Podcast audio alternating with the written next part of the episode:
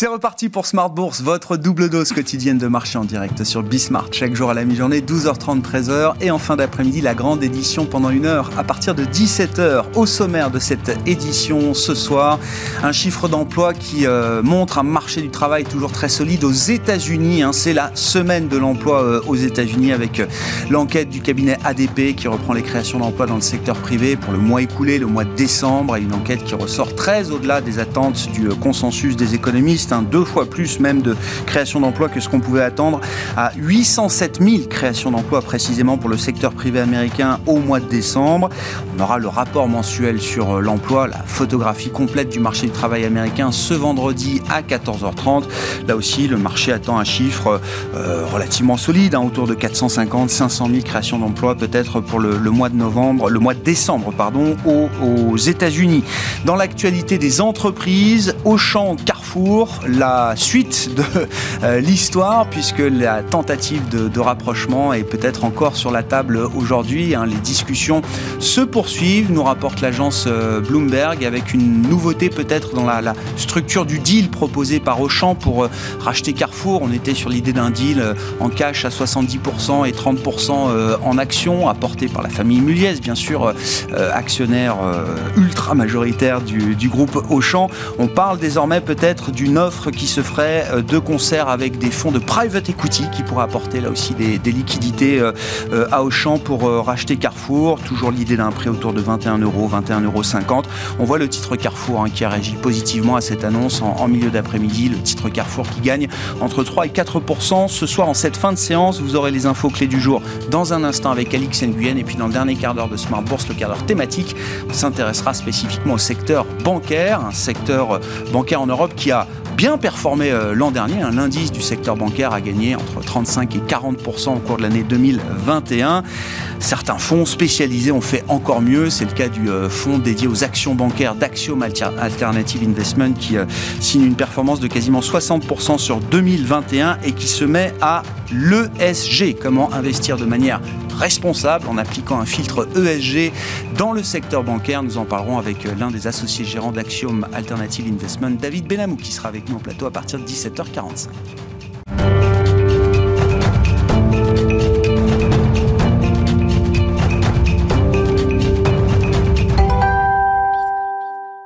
Mais d'abord, un CAC 40 qui euh, bat de nouveaux records pour cette troisième séance de l'année 2022. Les infos clés en fin de journée, c'est avec Alix Nguyen. Toujours plus haut, l'indice parisien atteint de nouveaux sommets. On relève que la tendance est pour l'essentiel soutenue par les valeurs bancaires, elles-mêmes portées par la hausse des rendements obligataires. Euh, de moteurs, on retrouve aussi le secteur automobile et les entreprises qui pourraient bénéficier de la réouverture de l'économie. À noter également que le marché assimile avec enthousiasme les dernières études indiquant une dangerosité moindre du variant Omicron. Wall Street, de son côté, amorce la séance dans le en décembre, selon le cabinet ADP, le secteur privé américain a créé 807 000 emplois, euh, deux fois plus que prévu, mais aussi un inédit depuis mai 2021. C'est aussi le premier chiffre d'une série concernant la fin 2021, avant les inscriptions au chômage pour la semaine au 31 décembre demain, et le rapport sur l'emploi du département du travail du mois dernier, vendredi. Dans la zone euro, l'indice PMI IHS Market Composite a finalement reculé de 2,1 points à 53,3 en décembre. C'est son niveau de croissance le plus faible depuis mars. Euh, le secteur des services a particulièrement souffert de la vague Omicron avec un indice en repli de 2,8 points à 53,1. Et puis la hausse dans l'industrie est restée modeste. Ce soir, les minutes de la dernière réunion du comité de politique monétaire de la Fed pourraient nous aiguiller quant au calendrier de la première hausse de ses taux d'intérêt. Le rendement de l'emprunt américain à 10 ans se tend légèrement à 1,6% après avoir frôlé les 1,7 hier, son plus haut depuis la fin novembre. Focus sur quelques valeurs, c'est reparti pour un tour au champ à une nouvelle offre sur Carrefour. Après l'échec d'une première tentative à l'automne dernier, Auchan plancherait à nouveau sur le dossier. Le groupe aurait engagé des discussions avec des sociétés de capital investissement afin de les associer à une nouvelle offre Carrefour décolle. Renault est en nette progression. Le fabricant américain de puces électroniques Qualcomm a conclu un accord avec Renault. Il porte sur l'extension de leur partenariat en matière de semi-conducteurs. Et puis une valeur dite de réouverture avance dans le vert. Il s'agit d'Unibail Rodamco Westfield. Demain, l'indice chinois PMI Kexin, l'ISM américain, l'inflation allemande et les prix à la production en Europe seront autant de statistiques qui devraient rythmer la séance. Tendance, mon ami, chaque jour à 12h30 et 17h avec Alix Nguyen dans Smart Bourse sur Bismart.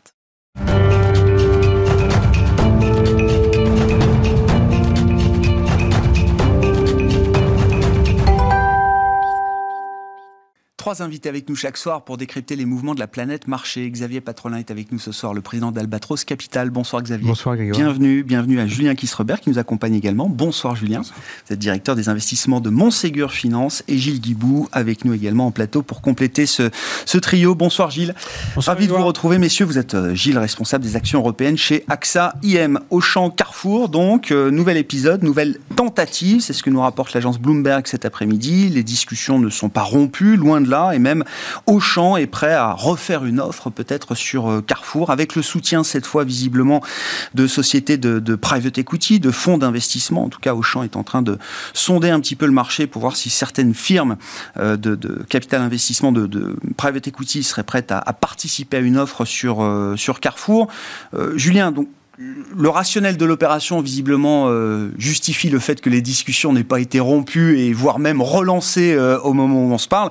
Est-ce que le rationnel de l'opération est suffisant pour imaginer même un succès en termes de, deal M&A entre les deux groupes? Bah, Un succès en termes de prix, si on parle bien des 21,50 euros qui avaient été évoqués par le passé, je pense que ça fait aucun doute que les actionnaires apporteront. On se rappelle que en début 2021, les discussions avec Couchetard étaient sur des prix légèrement inférieurs, mais dans cet ordre de prix. Et en tout cas, Carrefour était prêt à aller de l'avant, même si le gouvernement avait, bloqué ce deal pour, pour différentes raisons. Donc d'un point de vue prix, en tout cas du côté des actionnaires, je pense qu'il n'y aura pas beaucoup de, beaucoup de problèmes. Du côté d'Auchan, bah, les synergies sont quand même importantes. Hein. 2 milliards d'euros de synergies étaient évoqués à l'époque évidemment a besoin d'avoir une part de marché plus importante sur ce marché français. D'un côté, on a 9% avec Auchan, 19% du côté de Carrefour, donc ça permettrait évidemment d'avoir une taille euh, très critique sur ce marché français, un peu à l'instar de ce que peut avoir un hold aux Pays-Bas, ce qui lui permet d'avoir des marges évidemment beaucoup plus intéressantes, puisque centrale d'achat plus puissante, donc des meilleurs prix et donc des meilleures marges derrière. Donc voilà, ce qui a chopé évidemment, c'était le, sujet, puisqu'une partie du paiement devait être fait en titre au champ. Oui, c'est ça, c'était 70-30, hein, euh, l'offre dont on parlait à Moulin, c'était contre. Euh, Auchan a même regardé, a priori, du côté des SPAC euh, pour, pour s'introduire en bourse et pouvoir valoriser son papier de manière plus pertinente pour, euh, pour les actionnaires de, Carrefour. Voilà, donc s'il s'associe à des fonds de prêt equity, comme c'est évoqué dans l'article, évidemment, ça pourrait faire du sens. Et encore une fois, c'est le sens de l'histoire, cette consolidation avec une concurrence très forte. De Leclerc, d'Aldi et Lidl aussi, qui sont très agressifs sur, sur ce marché français. Et donc quoi toutes les planètes sont alignées là, toutes les cases sont en train d'être d'être cochées. Ou il y a quand même, je sais pas, des, des, des, des freins inhérents à ce type d'opération. Je sais pas s'il y a un parallèle à faire avec le marché des télécoms, par exemple. Mais on voit bien qu'il y a certains marchés où tout le monde nous dit la consolidation euh, semble naturelle et pourtant ça n'arrive pas. Bah, il y a toujours le sujet de l'antitrust, bien sûr, euh, avec des parts de marché évidemment qui seront qui seront très importantes on arrive sur des seuils qui, a priori, sont, sont euh, en tout cas gérables. Et puis, bah, évidemment, de trouver les partenaires financiers qui, euh, qui soient d'accord pour participer à l'opération en y trouvant un intérêt euh, financier, pour le coup. Bon. Votre opinion sur l'idée de ce deal qui revient là en ce début d'année 2022, Gilles? Bah, Comme souvent, quand ce, type d'idée revient sur le tapis, c'est que il y a du sens à ah. faire ce type d'opération. le sens, c'est qu'aujourd'hui, et Carrefour et Auchan font face au même problème, c'est qu'en fait aujourd'hui ils ont un problème qui s'appelle euh, l'hypermarché en France. Euh, l'hypermarché en France est un modèle euh, qui est en perte de vitesse. On a face, face à des concurrents qui principalement n'ont pas les mêmes exigences. Alors soit parce qu'ils n'ont pas les mêmes formats, mais soit, alors, Auchan aujourd'hui n'a pas les exigences de la rentabilité, euh, euh, puisque la famille, la, famille euh, n'étant pas cotée, je veux dire, on pourrait, on pourrait imaginer qu'ils n'ont pas les mêmes contraintes que, que Carrefour. Mais Carrefour aujourd'hui a un problème, c'est qu'en fait, face à, face à ses propres hypermarchés, il a des Leclerc ou des Intermarchés qui sont des indépendants et qui n'ont pas d'exigence de rentabilité à proprement dit sur les magasins, puisqu'en fait, ils peuvent se refaire sur les galeries marchandes et toucher des loyers. Donc, ils ont des logiques économiques qui, sont, qui peuvent être différentes. Donc, il y a un problème pour Carrefour. Et Auchan a un problème, c'est qu'en fait, aujourd'hui, il est sur un modèle qui est principalement l'hyper, qui est en perte de vitesse. Donc, associer les deux euh, pour finalement donner de l'accès au centre-ville euh, à Auchan, c'est une assez bonne idée. Et en plus, euh, ça permettrait au passage peut-être de devoir, pour pouvoir remplir les exigences des autorités de la concurrence, de devoir vendre quelques hypermarchés je suis pas sûr que ce soit une, ça leur fasse grand mal. Au contraire, ça mhm. pourrait venir en plus un peu plus solutionner leur.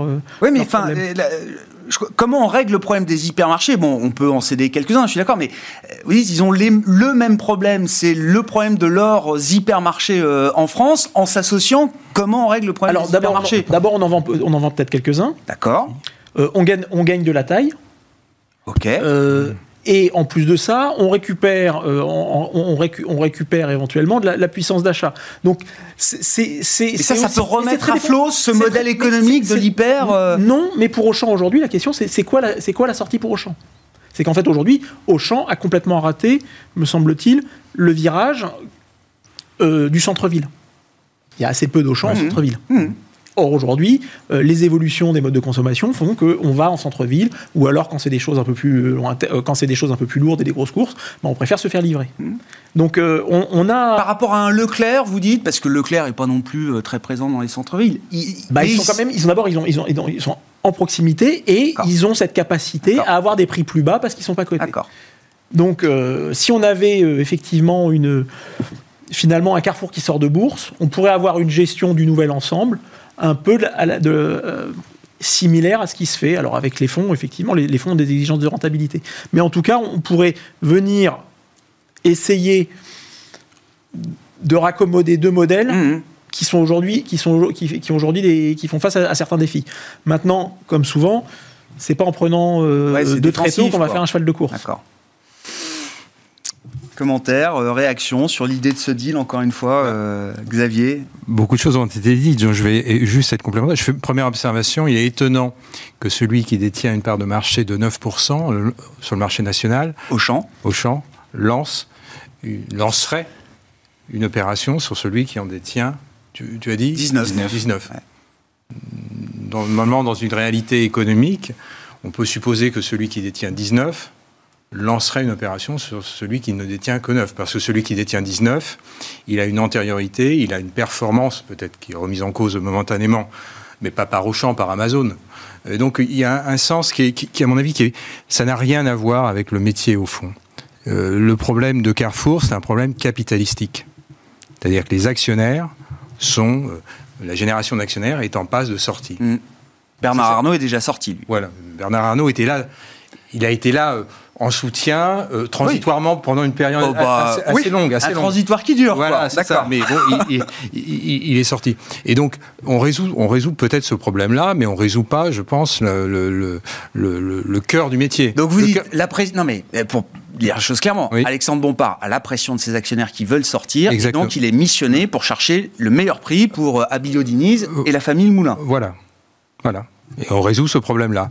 Et étonnant de trouver comme contre... Dans, j'allais dire, dans le meilleur des mondes, si tant est que Casino avait eu une structure financière euh, meilleure, l'opération de rapprochement naturel, d'ailleurs la première opération de rapprochement, me semble-t-il. Oui, il y a eu, il y a eu tentative. Euh, il y a eu des discussions qui ont avorté, mmh. puis probablement. Mais l'opération la, plus naturelle, au sens métier du terme, aurait été entre Carrefour et Casino. Ça n'a pas, euh, c'est pas le cas. Donc je comprends bien la logique euh, des actionnaires d'Auchan.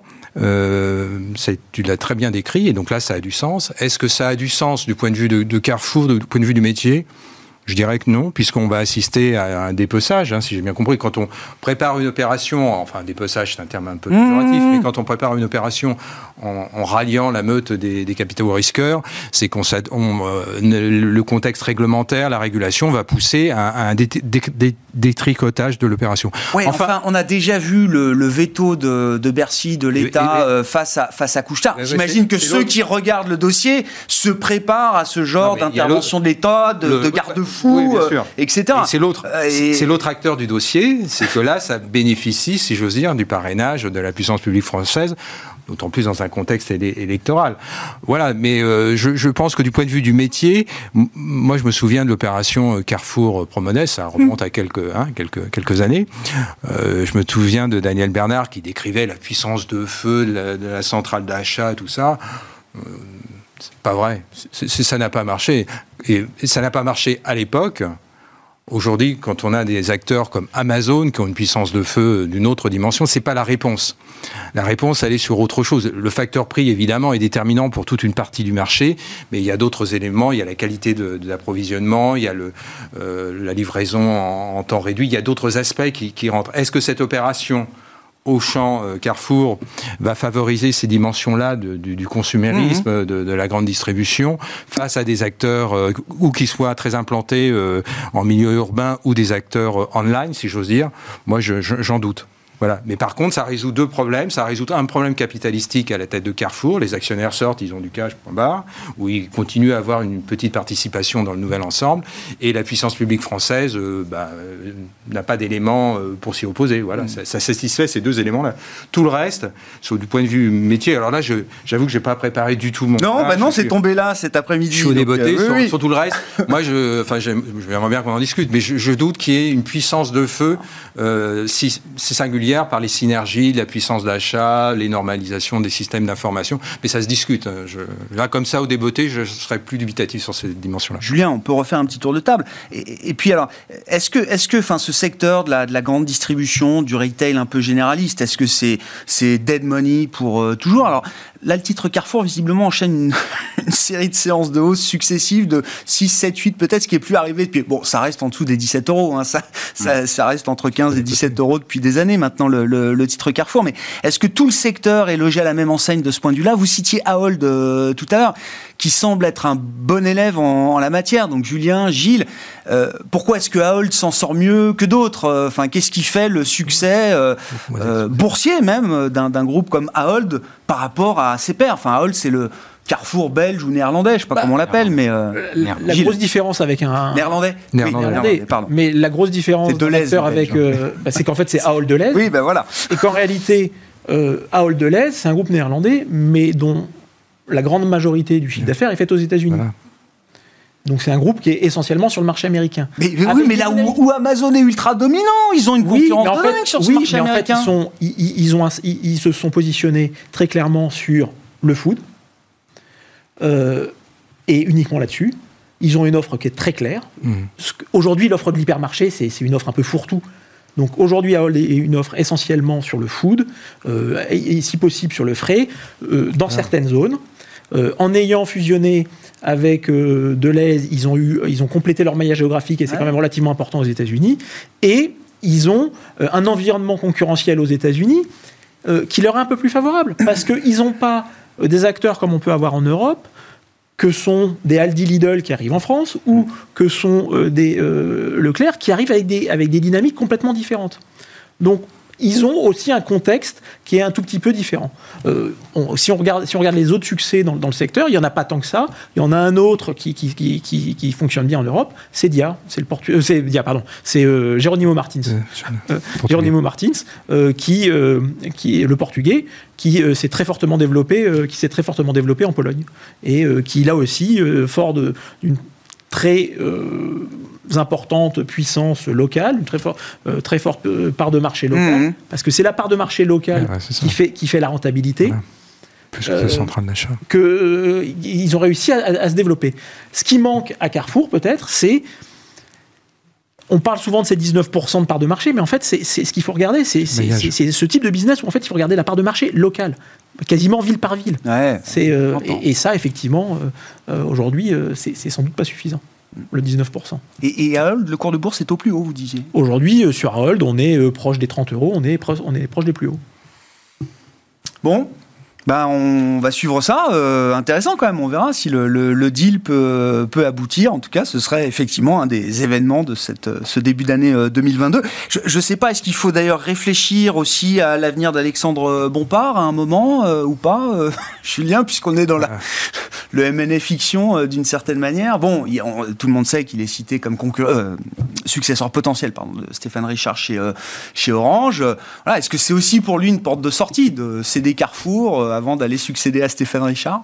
Oui, bah, on sait qu'il était rentré sur un cours de bourse un petit peu plus élevé que, ceux sur lesquels on, était ces dernières semaines. Donc, ça lui permettrait de sortir la tête haute. Je voulais juste rajouter aussi sur ce secteur juste une chose, c'est on a vu aussi des, les acteurs anglais bien performer sur des logiques de M&A notamment. Euh, donc on voit bien, on voit en tout cas que les fonds de private equity commencent à regarder les secteurs finalement que le marché n'aime plus, Télécom Italia, donc c'est un autre secteur, parce qu'on parle d'Orange, euh, secteur télécom aussi, euh, qui fait plus rêver personne, qui a des niveaux de valorisation extrêmement bas. Ah bah on nous dit que ça pourrait être un des secteurs explosifs en termes de, de M&A en Europe, peut-être au cours de l'année 2022. il y a des sujets hein. politiques encore plus forts que sur la grande distribution, je pense. Mais bon, voilà, il y a des enjeux de souveraineté quand même nationale qui sont, qui sont importants, mais on verra. D'ailleurs, Télécom Italia cherche euh, à céder certains actifs pour se défendre euh, de cette OPA. Donc, puis bon, ils ont, ils ont aussi Vivendi au capital. Enfin bon, c'est une situation qui est assez, euh, assez complexe. Donc oui, effectivement, l'option d'aller chez Orange, pourquoi pas question chez Orange, c'est comment faire des arbitrages d'actifs sur, cette, sur cette structure. Donc on a beaucoup parlé de la cybersécurité, de la partie cloud qui a une valorisation intéressante, mais après derrière on fait quoi? Il n'y a, pas, a pas beaucoup de leviers, c'est très difficile de restructurer cette société puisque la relation avec les les syndicats sont quand même assez clés. Euh, on a un gouvernement qui, qui bloquera certainement toute opération euh, capitalistique d'envergure. Donc voilà. Donc, euh, mais bon, en tout cas, il, il, a en tout cas donc il à cœur. Lui ou un autre arriverait déjà avec une, des contraintes quand même très très fortes sur la stratégie. Bah, si on compare avec Fnac Darty où il avait quand même une certaine liberté, Carrefour il en avait encore un peu moins. Là, chez Orange, on rentre dans un domaine qui est encore un peu plus complexe. Mais en tout cas, il s'est spécialisé sur les dossiers compliqués. Donc euh, bravo à lui. Bon, on suivra l'avenir d'Alexandre Bompard. Je sais pas, ça mérite un commentaire ou pas, On est dans la spéculation, mais bon, euh, ça fait parler. Oh, je m'en fais pas pour lui, parce qu'il partirait ah bah effectivement un cours de bourse plus élevé. Euh, j'ai aucun, aucun doute qu'il sera effectivement capable. Non, mais dans les télécoms, je sais pas, au regard du manager qu'il a été dans le secteur de la distribution spécialisé, généraliste, je sais pas, est-ce que les télé, les médias aussi, euh, n'oublions pas. Quand on, regarde les, recettes qui ont été appliquées, que ce soit chez Fnac Darty euh, et, chez Carrefour, c'est passé au tout début essentiellement par une très forte gestion du cash. Hmm. Est-ce que c'est des méthodes aujourd'hui qu'on peut appliquer euh, dans les télécoms où euh, globalement on est payé tous les mois par la facture et on n'a pas ces problèmes de. C'est pas le problème de, la génération de cash, oui. oui. je suis pas sûr qu'ils puissent appliquer exactement les mêmes méthodes.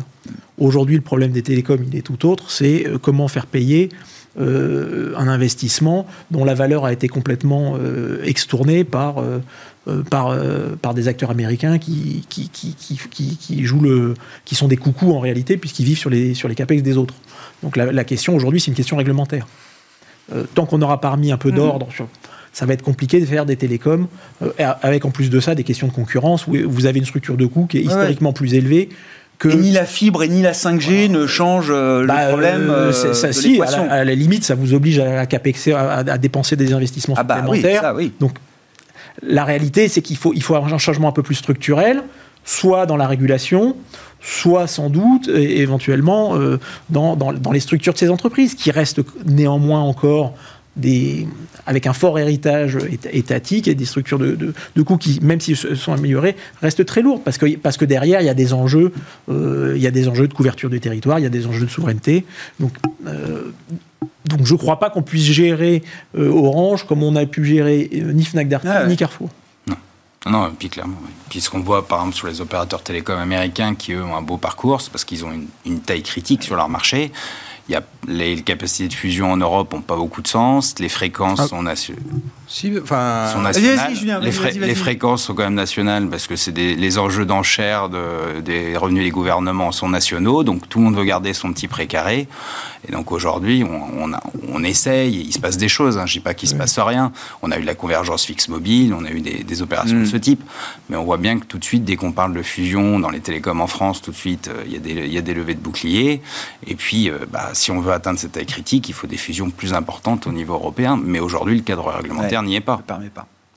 Oui, je pense qu'il y a eu des, discussions entre Deutsche Telekom et France Télécom, mais qui ont très vite avorté pour des oppositions, euh, en tout cas probablement Politique aussi. Politique, ouais. Et de pouvoir. Donc, euh, mais euh, c'est le Carrefour et, et, et, les opérateurs télécoms et France, je vais faire un France Télécom Orange, et faire un parallèle qui qui est peut-être un peu un peu aberrant, c'est quand même des, des, métiers qui ont été, euh, qui connaissent des mutations d'une profondeur hors norme.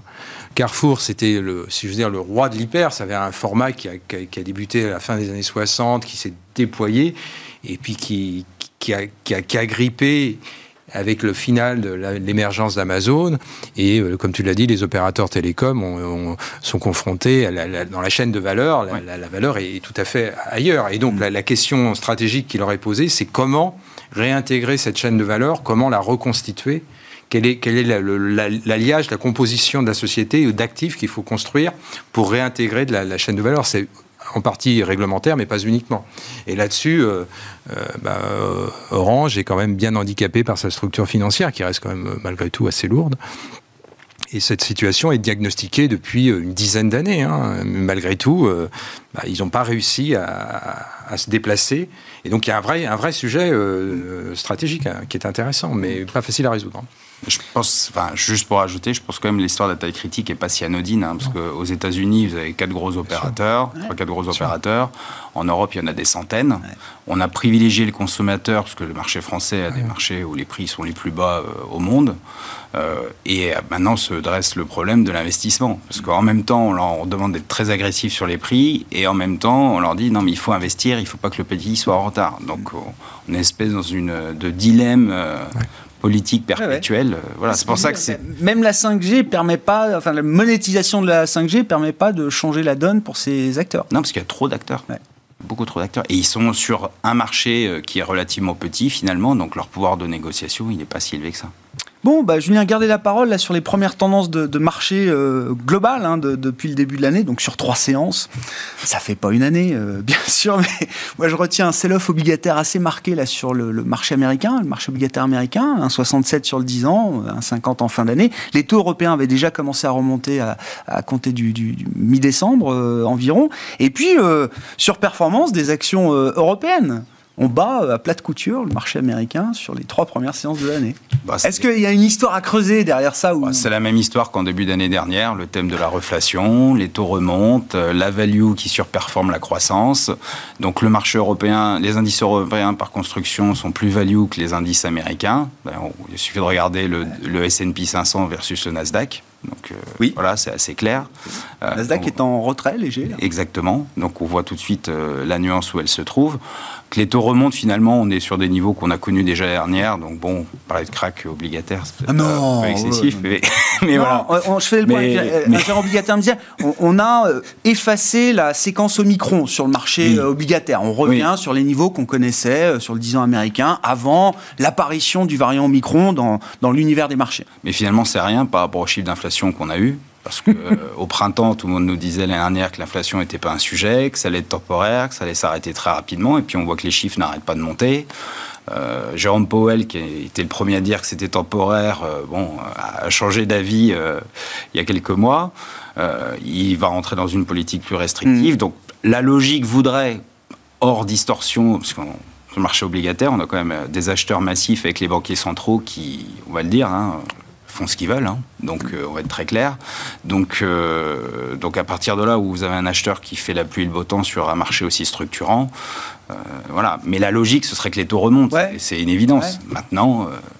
que vont faire les banques centrales? C'est ça le vrai sujet. Et c'est toujours le même sujet d'ailleurs, ce qui est un peu frustrant, hein, mais c'est finalement le sujet. On comprend quand je, je suis d'accord, on tourne toujours un peu autour de la, mais on comprend quand même qu'elles vont essayer d'en faire un peu moins. Euh, oui, c'est quand même l'idée de 2022. Oui, mais un mais ça resterait cosmétique. Bah, si vous voulez, le sujet euh, sur, sur les banques centrales, c'est moins que les flux, c'est le stock qu'elles conservent dans leur bilan.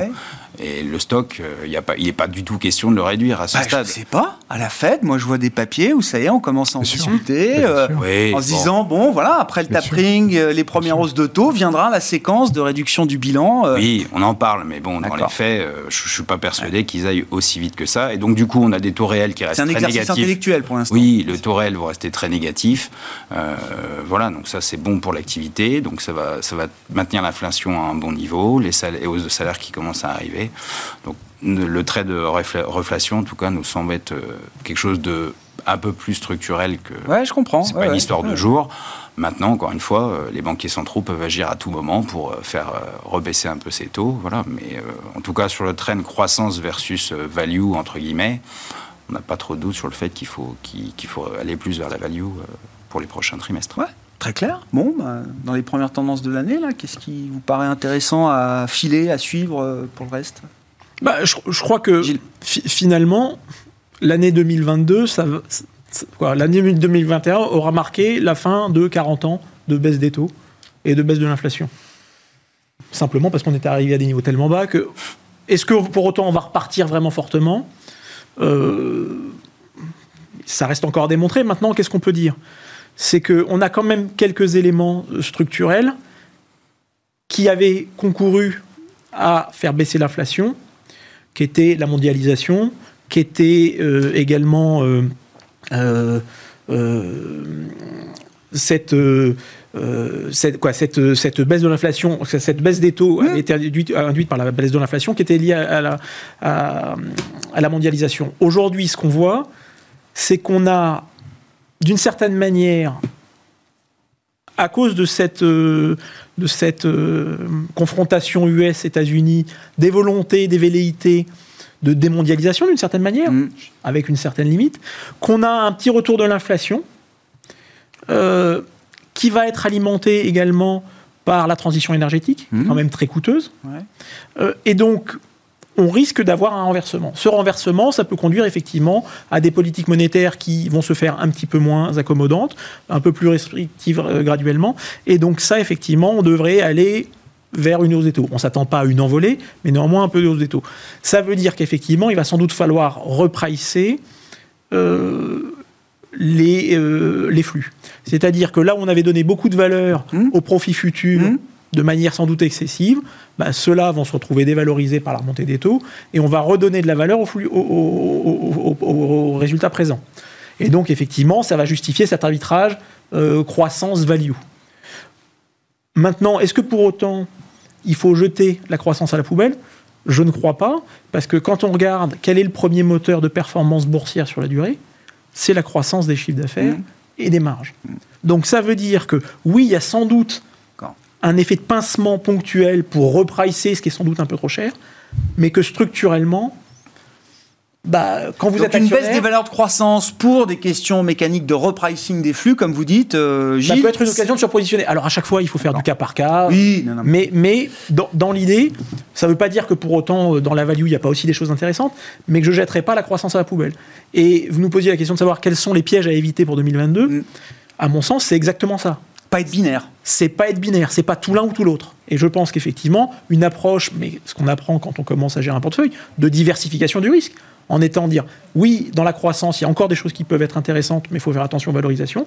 Et de la même façon, dans la valorisation, c'est pas parce que c'est pas cher que c'est bien, parce que quand c'est pas cher, c'est que souvent il y a un modèle économique qui est cassé, et ça, ça peut durer très longtemps. Mm. Hein, on l'a vu avec BlackBerry, c'est pas cher, bah, ça peut être encore moins cher. Donc euh, voilà. Donc il faut, il faut être à chaque fois sélectif. C'est aujourd'hui que BlackBerry a éteint tous ses derniers téléphones, hein, c'est ça? J'ai vu ça. J'ai entendu ça, oui. oui, bah, aujourd'hui, ça. Bah euh, tous ceux qui fonctionnaient euh, encore avant 2015, je crois la génération, tout a été éteint. Euh, aujourd'hui, le système BlackBerry. vos commentaires bah, sur, ce début d'année sur les marchés, Xavier. et puis je sais que vous êtes toujours attentif au développement de la pandémie. Alors je le disais, on en parlait tout à l'heure. Voilà, le marché, les marchés obligataires, le marché du pétrole ont effacé la séquence Omicron qui a été initié autour du 25-26 novembre sur, euh, sur les marchés. Est-ce que c'est le bon raisonnement? Enfin, est-ce que les marchés euh, pour le coup, les marchés ont quand même plutôt bien euh, géré. Je trouve à chaque fois les vagues ont plutôt bien vu quand même comment il fallait en sortir. Est-ce que c'est encore le cas cette fois? Et est-ce qu'on peut même aller jusqu'à extrapoler l'idée que la pandémie telle qu'on l'a connue depuis 2020 est en train de se terminer en ce début d'année 2022 J'aurais du mal à, valider ce point. Ah bon. Ah oui, non, bon, bah oui, mais bon, je propose. Moi, je suis pas un spécialiste en épidémiologie, mais euh, alors, ceux qui pensent que euh, le variant Omicron, c'est euh, qu'entre guillemets la meilleure antidote sur, contre la, la, pandémie et que tout sera résolu d'ici quelques semaines, puisqu'au fond c'est ça, et qu'on mhm. arrivera à une immunité euh, euh, mondiale ou collective ou je ne sais quoi. bon, ça c'est du, pardon, c'est du bullshit de de, fin d'année, fin de, de, Père Noël. C'est, alors revenons revenons-en à l'essentiel. Euh, le, problème de, de, Micron, c'est que effectivement c'est un c'est un virus qui est très contagieux et qui est très peu létal. Donc le marché a, eu peur dans un premier temps parce mmh. qu'on avait beaucoup d'inconnus, on, mmh. découvrait tout ce truc et puis au fur et à mesure, à partir de on va dire du, du 20 décembre, on a commencé à voir les premières études épidémiologiques qui disaient il est très contagieux, mais il est il semble moins létal. Et, soulagement et bing ça repart comme, comme en 40. Moi je pense qu'on peut avoir un effet qui se coule. C'est un virus qui est quand même le fait qu'il soit très contagieux euh, fait qu'il a un mode de diffusion qui est très différent des précédentes mmh. vagues. Donc, évidemment, si on compare par rapport aux mmh. précédentes vagues, on avait un, R0 qui montait, mais avec un niveau de létalité qui était à peu près identique. Donc, on avait des phénomènes de saturation. Qui mmh. Là, on est sur quelque chose de très différent. Moi, je suis désolé, je suis dans la dissonance. C'est-à-dire, quand j'entends les gens de marché, le problème, s'est résolu. Et quand j'ouvre mon radio, quand j'écoute des, retours de, des gens de, bien sûr. ils nous disent, on est sur le point de s'écrouler. Donc, il, faut, il faut continuer, il faut écouter les deux voix le marché peut, le marché, il a tendance à être blue sky scénario en permanence parce qu'en plus il est alimenté par euh, par les banques centrales, donc ça valide son truc. Moi, j'entends plutôt des choses où c'est quelque chose où on pourra faire un diagnostic d'ici euh, quelques semaines. Je, oui, enfin donc les excès médiatiques euh, existent aussi. Euh, je dis les excès médiatiques, la caisse des... résonances médiatiques euh, apporte aussi son lot d'excès. vous savez aussi bien que moi. Quand c'est des gens qui travaillent dans les services de réanimation, qui travaillent dans ces structures hospitalières, bien sûr, probablement qu'ils ne sont pas exempts de, de, de, de commentaires sur. Mais bon, ils, sont sur le terrain, ils sont sur le front, donc j'ai tendance, à, j'ai tendance à les écouter. Quand on a des niveaux de contamination auxquels on est actuellement, c'est-à-dire 300 000 contaminations quotidiennes, ça veut dire globalement, il y a un Français sur un Français sur 6 qui est cas contact. Ça veut dire mmh. qu'actuellement, au moment où on parle, il y a probablement euh, pas loin de 6 euh, à 7 millions de Français qui sont cas contact. Donc ça commence à faire. Donc à un moment, ça, je ne veux pas dire que c'est une catastrophe économique, mais à un moment, ça va gripper sur l'activité économique. Mais bon, ça, c'est un problème secondaire. Moi, je regarde le cas chinois. Et je me dis, euh, il n'y a pas de raison que l'Omicron n'arrive pas en Chine. Or, la, stratégie des autorités sanitaires chinoises, elle est très simple, c'est dès qu'il y, y, a un cas, on ferme on ferme. Donc il y, a eu hier une annonce, il y a une ville euh, où il y avait un million, deux millions de personnes, il y a trois cas, boum, ils ont, ils ont mmh. tout fermé et ils testent à, tout va. Ça, je me dis que ça va avoir quelques petites, euh, petites secousses dans la chaîne de valeur. Normal. Donc ça va, euh, ça va réintroduire de la dimension reflationniste sur les intrants. Donc ça va jouer sur les marges. Mmh. Donc ça va perturber les marges bénéficiaires. Je ne vais pas dire que ça va perturber les annonces des marges bénéficiaires du Q4 de 2021, mais ça va jouer sur 2022. Et au même moment, les banques centrales sont rentrées dans une normalisation. De toute façon, c'est les discours aussi bien de la Fed et de la BCE. De toute façon, Omicron n'est pas intégré. C'est-à-dire que ils, sont au-delà. ils, regardent à travers. Oui, oui. D'accord. Donc le marché valide quelque chose qui me semble, qui me semble euh, pernicieux. D'une certaine façon, la, la Fédérale Réserve est en retard et doit accélérer. Pandémie, Omicron, pas Omicron. Et euh, la BCE va le faire pour ne pas être en retard justement sur euh, sa, normalisation. Et donc on voit bien qu'il y a des facteurs, comment dirais-je, de, de freinage qui sont en train de se mettre en place sur l'activité économique. Donc euh, non, moi je ne suis pas du tout sur, sur une analyse euh, Omicron va résoudre la, pandémie, c'est terminé euh, à, l'été prochain. oui, mais dans la vie des marchés, c'est quelque chose qui va encore provoquer peut-être des moments de doute, d'interrogation. Probablement des vagues moins spectaculaires. C'est peut-être parce que la vaccination va prendre, bien entendu, mais on va continuer à vivre avec d'autres d'autres variants probablement pendant encore peut-être 6, 12, 18 mois. On s'approche de la fin, évidemment. Le pire est probablement passé mais les perturbations vont demeurer. Mmh. Et euh, malgré tout, on a une normalisation monétaire. Donc on a la normalisation monétaire qui se met en place et un, cadre de perturbation sanitaire qui va demeurer, même s'il ne va pas tout, changer, il va demeurer. Et je crains que les marges bénéficiaires d'un certain nombre de, secteurs, de boîtes, soient, soient à risque. Oui. Sur, sur, les marges qu'on attend, alors je ne sais pas avec le facteur Omicron ou, euh, ou autre, mais est-ce que les attentes sont raisonnables en ce début d'année? Parce que la performance à deux chiffres des marchés boursiers, on, on pourrait l'avoir pourquoi pas en 2022, j'en sais rien, mais on part pas avec cette idée-là. Enfin, j'ai pas l'impression que ce soit l'idée euh, centrale de globalement l'investisseur. Le euh, consensus est assez prudent sur les croissances d'IPS. On est autour de 7% sur la plupart des marchés un peu plus aux États-Unis, avec une croissance mondiale attendue autour de 4,5. Donc, ce pas des choses qui soient euh, complètement euh, délirantes. Et je pense même qu'on est peut-être un peu pessimiste à ce stade. Conservateur. Conservateur. Voilà. Pourquoi? Parce que déjà, la croissance des résultats, elle vient de, structures qui sont montrées très résilientes euh, dans ces différentes crises sanitaires. Donc je ne pense pas que ça puisse peser plus que ça. En tout cas, c'est mon point de vue. Le sujet, c'est effectivement plutôt l'inflation. Et donc, quand on parlait de value, évidemment, il ne faut pas aller chercher les valeurs qui n'ont qu'un pricing power, mm. parce que là, effectivement, il y, y, a un sujet de marge qui peut être, qui peut être assez important. Donc voilà, donc euh, globalement un consensus qui nous semble raisonnable au vu des, perspectives de croissance, qui je pense va même être revu à la hausse euh, assez, assez rapidement. Euh, et donc là, là-dessus, on n'a pas d'inquiétude là-dessus. Le vrai sujet, c'est les taux finalement, et c'est le niveau de valorisation plus que la croissance bénéficiaire. Et la même chose hein, quand on parle des valeurs technologiques. Alors il y a évidemment les valeurs qui ne font aucun chiffre d'affaires, aucun résultat, qui sont valorisées des centaines de milliards. Bon là, effectivement. Ouais, mais elles ont déjà, elles ont déjà un peu rendu celles-là, non Pas toutes. Pas toutes un peu, mais enfin bon, elles, ont encore, elles ont encore des valeurs sympathiques. Et puis après, vous avez les très grosses valeurs technologiques qui ont certaines des valeurs, oui, qui des valorisations un peu tendues, mais qui génèrent énormément de free cash flow, qui rachètent des titres, qui ont des perspectives de développement assez intéressantes dans le monde de demain et qui donc finalement euh, devraient, devraient pas si mal s'en sortir en termes de croissance bénéficiaire. Gilles pour conclure, bah, je ne sais pas, oui, effectivement, là, sur les, les, attentes euh, bénéficiaires, est-ce que ça va être, euh, de ce point de vue-là, une année aussi assez, assez fondamentale euh, pour bah, les marchés en termes de, de driver Si on regarde, une, fois n'est pas coutume, l'Europe est pas mal positionnée. On a souvent tendance à dénigrer l'Europe. Dans un environnement où on s'aperçoit qu'en fait, l'Europe, depuis 10 ans, marchait sur un cylindre, c'était le cylindre de la croissance mmh. étrangère, et, donc extra-européenne. grâce euh, aux économies, quoi, à la montée de l'épargne réalisée pendant, pendant la crise euh, sanitaire, grâce au plan euh, EU, EU, Next Generation, qui va injecter quand même des montants assez colossaux. Hein. On parle de 1800 milliards, mais pour certains pays comme l'Italie, c'est jusqu'à 12% du PIB. On va quand même avoir un soutien de la demande de, la, croissance domestique. Hmm. Donc on va avoir une Europe qui va marcher sur deux cylindres, ce qui n'est pas arrivé depuis très longtemps. On a finalement une Europe qui est finalement pas très chère, elle a une prime sur ses, sur ses niveaux de multiples historiques, compte tenu de l'environnementaux, mais, mais beaucoup moins important qu'aux États-Unis.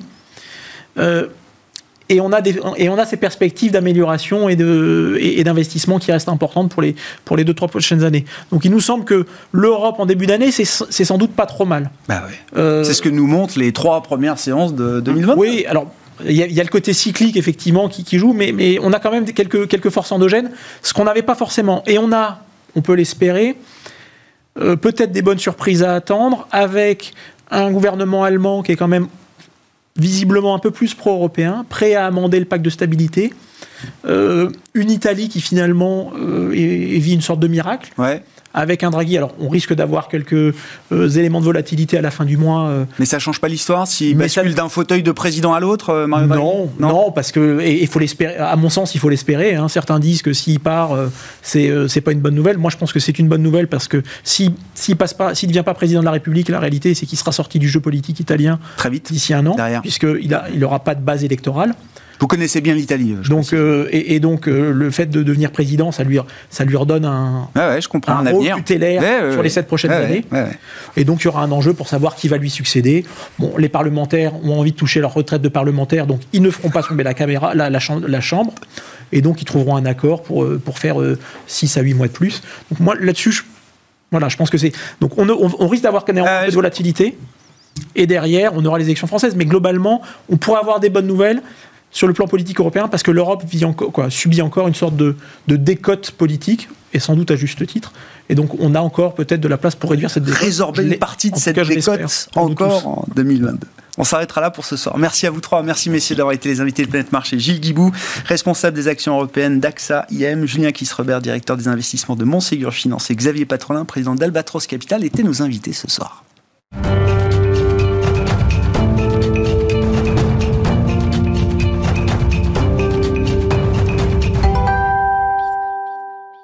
Le dernier quart d'heure de Smart Bourse, chaque soir, c'est le quart d'heure thématique. Le thème ce soir, c'est celui de l'investissement dans le secteur bancaire, dans les actions bancaires européennes, plus précisément, avec euh, l'un des associés gérants d'Axiom Alternative Investment qui est à mes côtés en plateau, David Benamou. David, bonsoir. Bonsoir. Ravi de vous retrouver. Donc, une, une gamme tournée vers le secteur financier au sens large chez euh, Axiom, hein, je le rappelle euh, à chaque fois. Donc, il y a des fonds obligataires de dette, etc. Mais il y a ce fonds Action qui existe depuis quelques années maintenant que vous pilotez notamment euh, David il faut dire un mot alors de, euh, la performance de, votre fonds et de la performance du secteur bancaire en 2021 en Europe. Donc j'ai repris 57% de performance pour le fonds Action bancaire européenne que vous gérez chez, chez Axiom, contre 38% quand même de progression pour l'indice du secteur bancaire en Europe. Je veux bien un commentaire sur la performance absolue, la performance en relatif, sachant que c'est la troisième année consécutive, donc 2019, 2020, 2021, que votre fonds surperforme l'indice du secteur bancaire euh, en Europe. Donc je veux bien euh, quelques, quelques recettes là derrière cette euh, performance absolue et cette surperformance relative. Absolument. À partir de, à partir de 2019, on a reconstruit le process de gestion avec un, avec un garçon qui pilote au direct le fonds qui s'appelle Antonio Roman. et le, le, process de gestion est complètement basé sur, le, sur l'analyse fondamentale des banques. En fait, ce qu'on fait, on, est amoureux d'aucune banque, hein, on n'a pas de... Il n'y a pas de, valeur fétiche. Il n'y a, pas, de, valeur, fétiche. Ce qu'on, ce qu'on a construit, c'est, euh, c'est globalement un, process euh, qui, euh, qui consiste à travailler trimestre par trimestre. Chaque banque, selon qu'elle ait beaucoup de banques d'investissement, de la banque commerciale, de l'asset management, va être sensible à des thèmes clés. Euh, les flux dans l'asset management, les risques pour la banque commerciale, par exemple. Euh, et en fonction de ça, pour chaque banque, on va suivre des, des, métriques qui nous permettent, de, je dirais, d'estimer euh, la surprise au résultat du trimestre. Ah et en fonction de ça, on prend des positions parce que on va, on va penser que telle banque va délivrer des super résultats dans la banque d'investissement. On, on, on, prend une position, on attend que ça arrive au prix et on sort. Et c'est vraiment cette discipline qui nous a permis euh, depuis maintenant euh, euh, trois ans de, construire cette, ah performance. Donc c'est une gestion très dynamique, mais très disciplinée d'une certaine manière. Très disciplinée. pour chaque banque, on regarde les thèmes clés. et puis, puis voilà, si, si, on pense que ça va fonctionner pour ce trimestre-là, on y va. Euh, portefeuille qui est plutôt, euh, plutôt assez concentré, 25 valeurs. Et qui tourne euh, beaucoup, du coup, ou pas forcément Oui, qui, tourne, qui, tourne, beaucoup. Qui tourne, pas mal. Alors, pas, c'est pas de la gestion, je dirais, haute fréquence. Non. mais en tout cas, on peut, par exemple, une de nos, de nos gros performeurs, de nos gros contributeurs l'année dernière, ça a été Société Générale. Ça a surtout été, en fait, au dernier trimestre.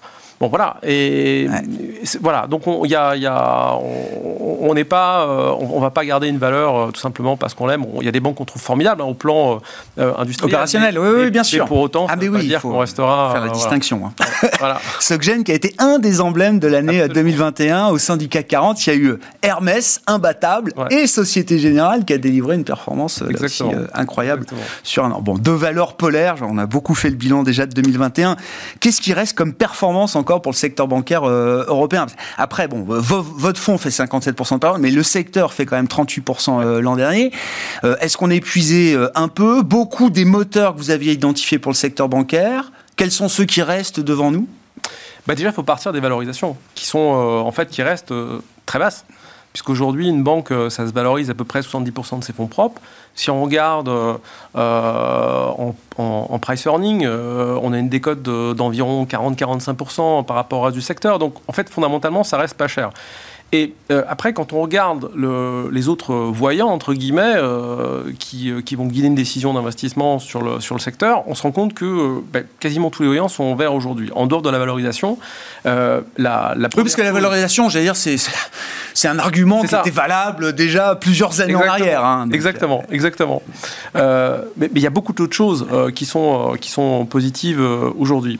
Alors, la première, en fait, qui est assez, qui est assez frappante, c'est que la dernière euh, année record de distribution euh, de dividendes en fait, pour le secteur bancaire, c'était 2007, c'était 75 hmm. milliards. En 2022, les banques européennes vont en distribuer 80.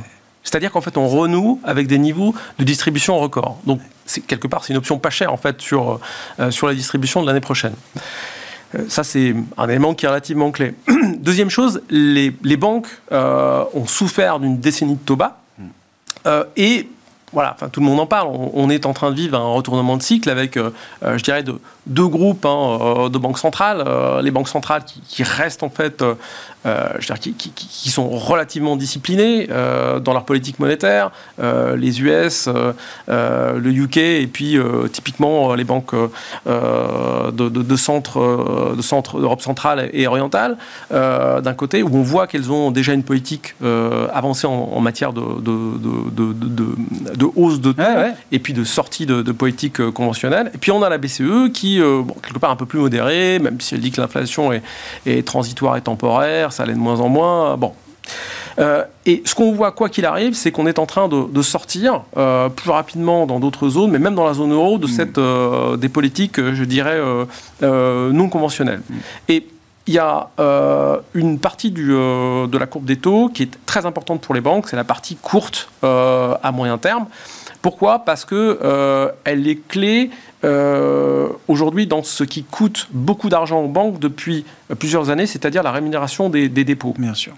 En gros, quand vous mettez des dépôts à la banque, la banque les replace à la BCE, et à la BCE, ça lui coûte moins 50. Eh Évidemment, elles ne font passer à personne, euh, ou alors certaines banques suisses aujourd'hui, mais, mais globalement, l'essentiel du coût est porté par la banque.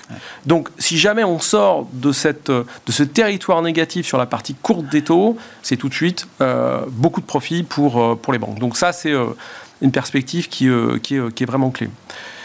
Après, il y, a aussi quelque chose qui est beaucoup plus psychologique, euh, mais que nous, on a, on a vraiment vécu en tant que spécialiste du secteur depuis, euh, depuis quelques années, ça a été la vague FinTech. Euh, moi, je me souviens, en 2014-2015, on découvrait des nouveaux acteurs, avec, c'est vrai, je dirais, des, des, des, des, des expériences clients proposés euh, qui étaient mais à des années-lumière de ce que proposaient euh, euh, nos grandes banques. Et alors, la disruption n'a pas eu lieu, David? Et, bah, Parce qu'à l'époque, je me souviens très bien, c'était la fin des banques disruption, les activités de paiement, la gestion, tout ça, c'est fini, on n'aura plus besoin des banques. La disruption n'a pas eu lieu. La disruption, euh, elle n'a pas eu lieu. Ce qui est fascinant, c'est que, c'est que les, vieilles banques, en fait, se sont adaptées. Il y a eu, euh, notamment sur le, sur le continent, en particulier en France, une grosse accélération euh, pendant le Covid, mais toutes les banques européennes, en fait, ont réduit le nombre d'agences, se sont digitalisées. Et il y a, y a, un truc qui est marrant, c'est que quand on regarde les, les, les ratings, aujourd'hui, notamment, en fait, au, UK, l'expérience client, ben, on se rend compte que même des grandes banques aujourd'hui ont une expérience client qui est, euh, qui est super par rapport euh, à la dernière fintech arrivée sur le marché. Ah donc, euh, donc voilà. Et, et, en fait, ce qu'il y a de, ce qu'il y a de fondamental là-dedans, c'est que d'abord psychologiquement, c'était une menace et en fait, ça l'est, on se rend compte de moins en moins.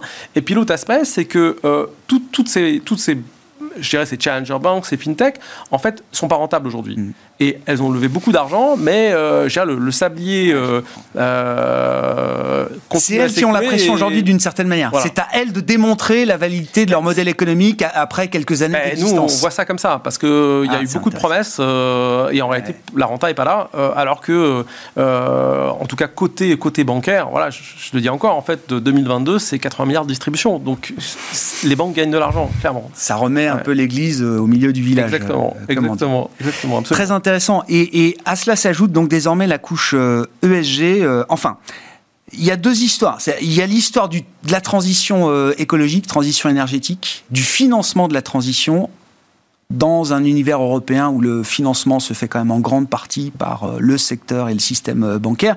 Et puis il y a aussi, j'allais dire, l'ESG propre aux banques. C'est-à-dire comment est-ce qu'on applique, et vous le faites depuis quelques mois maintenant, avec après beaucoup de, de, mois de travail, euh, David, vous avez euh, mis au point un modèle euh, et un filtre ESG justement pour investir de manière responsable dans ce secteur bancaire, dans les actions bancaires. Comment on devient un investisseur responsable? Comment est-ce qu'on applique construit un modèle ESG dédié justement à l'investissement dans le secteur bancaire alors, d'abord, en fait, quand on parle de SG, le, terme clé euh, côté, euh, côté bancaire depuis toujours, c'est le G, c'est la gouvernance. C'est-à-dire que depuis 10 ans, euh, impossible d'investir dans, dans, une banque si vous ne regardiez pas la gouvernance. Mm. on a tous en tête les amendes colossales comprises Deutsche Bank ou Crédit Suisse. Donc, la, gouvernance, c'est un, une, clé d'estimation du risque de la banque dans laquelle vous investissez qui est, qui est fondamentale depuis, depuis toujours. Donc ça, c'est quelque chose que nous, on a toujours fait. Euh, et et qu'on a évidemment un peu plus formalisé au cours de ces, de ces dernières années. Mais ça faisait partie de toute façon de notre processus euh, mmh. d'investissement. Ce n'était pas possible autrement de faire sur le secteur. Très clair. Euh, le, euh, je dirais qu'en fait, ce qu'on a, ce qu'on a intégré cette année, c'est quelque chose sur lequel on a travaillé depuis à peu près deux ans maintenant et qui est tout simplement une approche climatique. Alors pourquoi? Parce que quand on réfléchit en fait à la transition énergétique et on dit voilà, il faut, on est en train de, de, de, de préparer la, la, la transition énergétique, quand vous vous rendez compte que 70% de l'économie est financée par les banques, ben, en fait, c'est très simple. La transition énergétique, soit elle passe par les banques, soit elle se fera pas. enfin, les financements en fait euh, annexes ou connexes sont pas sont pas suffisants en tout cas pour euh, pour qu'elle soit réalisée. Donc à partir de, de ce moment-là, on s'est dit, ben, en fait, on va regarder qui les banques financent. Et on va regarder l'alignement en fait euh, climatique de la politique de financement des banques avec la trajectoire euh, des accords de Paris. Combien d'émissions je finance Combien d'émissions je permets d'éviter à travers le financement que j'offre à mes clients? Exactement. Donc on a travaillé euh, avec iCare Consult pour construire une méthodologie qui permet bah, tout simplement d'estimer la température ou la trajectoire de température bah, du bouc de prêt de la banque. et ça nous donne ensuite, je veux dire, on agrège ça en fait dans, ah dans notre portefeuille et ça nous permet d'avoir en fait une, une température de portefeuille. Pour chaque, euh, pour Et alors? Ça donne quoi quand on fait cet euh, exercice d'analyse sur le secteur bancaire en Europe Alors, on a, euh, disons que pour, on a un fonds en fait qui s'appelle Axiom Sustainable Financial Bond Fund, qui a vraiment un objectif de température. on est à 2,7 degrés. Euh, le, reste euh, du secteur, en fait, si on, a, si on prend tout le secteur, c'est bien au-delà. Si vous prenez des ah. banques comme HSBC, c'est au-delà de 3 degrés. Euh, voilà, au Santander. Et les best in class, aujourd'hui, en Europe, c'est Banque Postale avec 2,3 degrés en trajectoire. Même pas sous les deux, quoi. Non. C'est impossible de construire un portefeuille de, banques, actions ou obligations à moins de 2 degrés. Ça va progresser. C'est-à-dire que là, le, les, les, assessments qu'on a fait, je dirais, donc, donc de l'année dernière avec les chiffres de l'année dernière nous donnent à peu près cette température-là, on pense que ça va évoluer au cours du temps. Et, l'idée, c'est l'objectif de température du fond va aussi baisser euh, pour, pour, accompagner, pour accompagner ça. Hmm. Et donc à travers voilà tout ce travail, vous le mettez en place à travers vos, différents fonds, mais celui qui porte, euh, euh, j'allais dire le, la matérialité de tout ce travail là, c'est ce fonds donc sur les obligations. Hein, Exactement. Ça, Action Sustainable Financial Bond Fund, euh, fonds obligataire, et, vraiment l'idée c'est d'être capable de, capturer cette idée que quelque part les banques seront peut-être les, architectes de la transition climatique. et voilà. Mais si 70% du financement passe par le secteur bancaire euh, en Europe, oui, il n'y aura pas de transition énergétique euh, sans les banques. Merci beaucoup David, merci d'être venu nous éclairer sur votre domaine de, spécialité d'expertise chez Axiom Alternative Investment, le secteur financier, le secteur bancaire, euh, avec notamment, bah, je le rappelle, hein, ce fonds Axiom Equity European Banks qui a progressé de 57% l'an dernier. David Benamou qui était à mes côtés, associé gérant d'Axiom AI, invité du quart d'heure thématique de Smart Bourse ce soir. On se retrouve demain en direct à 12h30 sur Bismart.